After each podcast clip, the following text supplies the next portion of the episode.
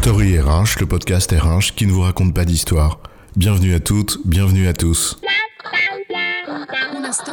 History is made of stories. Dans cet épisode, nous allons définir ce qu'est l'empathie. I feel your pain, avait dit à plusieurs reprises Clinton lors de sa campagne de 92.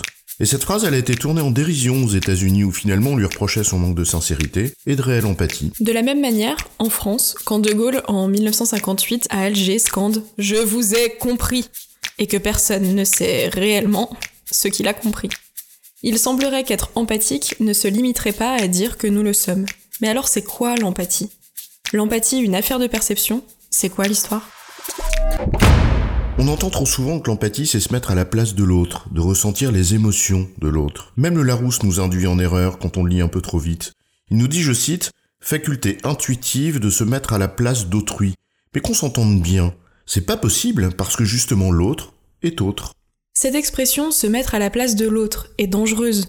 Finalement, elle prive l'autre de son altérité. Le droit d'être réellement autre, donc d'être lui-même.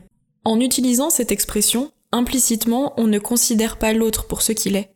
Un être à part entière, doté de raison, capable de ressentir ses propres émotions. Oui, parce qu'on prend sa place. Du moins on le prétend, et alors la frontière là, elle est franchie. Plus rien nous empêche de réfléchir et de décider pour lui à sa place. L'autre n'est plus sujet, mais objet. Oh, moi le grand Chief Happiness Officer, je sais ce qu'est ton bonheur à ta place. Mieux que toi, petit vermicelle.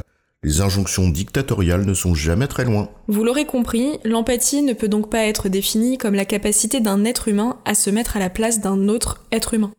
Poursuivons la définition du Larousse. Je cite faculté intuitive de se mettre à la place d'autrui, de percevoir ce qu'il ressent. Et la deuxième partie de la proposition, percevoir ce qu'il ressent, nous paraît en effet plus juste. L'empathie est une affaire de perception. Je ne suis pas l'autre. Je suis moi, à côté de l'autre. Et je perçois ce que l'autre émet comme information. Finalement, l'empathie, c'est rencontrer l'autre. C'est-à-dire être en présence de l'autre, réellement en présence de l'autre. Pas seulement partager un lieu et un temps commun avec lui, mais une présence commune, être en proximité. Et dans cette présence, l'être se déploie. C'est ici qu'il s'exprime complètement. Mon ami, Patrick Bouvard, m'a un jour mis en garde en me disant Essaie de saisir cet être, de le figer, et tu rompras cette proximité. Et en précisant, je cite, du fait même de cet arrêt, nous ne permettons plus à notre œil que de voir une forme vide d'une présence que nous n'avons pas su recueillir. Finalement, ce qu'il faut en comprendre, c'est qu'être empathique réside justement dans cette capacité à recueillir la présence de l'autre. Il s'agit de créer les conditions de cette présence commune. Et nous voyons ici trois points à souligner. La première étape, sans laquelle rien n'est possible, c'est de permettre à l'autre de s'exprimer, d'émettre des informations, quelle qu'en soit la nature, par la parole, des gestes, de l'ordre de l'explicite ou du tacite. La communication peut évidemment prendre une infinie variété de formes, simultanément, parfois aussi contradictoires, quand tous les signaux que la personne émet semblent contredire ce qu'elle dit. Et ici, on voit l'importance de notions clés comme la confiance, l'écoute, le respect.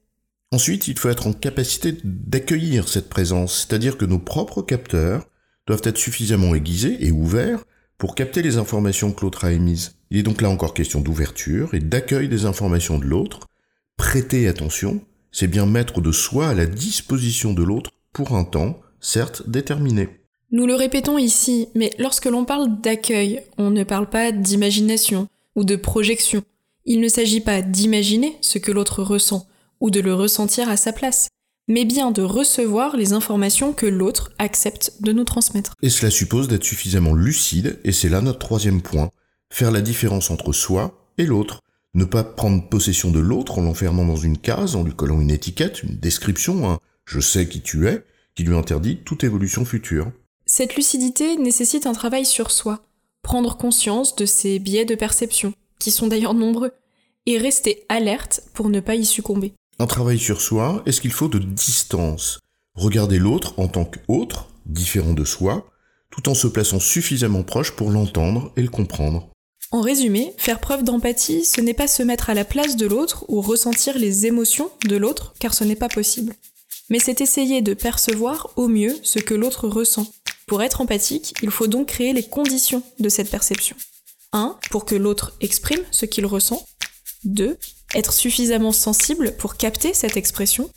Et 3. Avoir la lucidité et la distance nécessaires pour les interpréter avec le moins de biais possible. J'ai bon chef? Oui, mais on va pas en faire toute une histoire.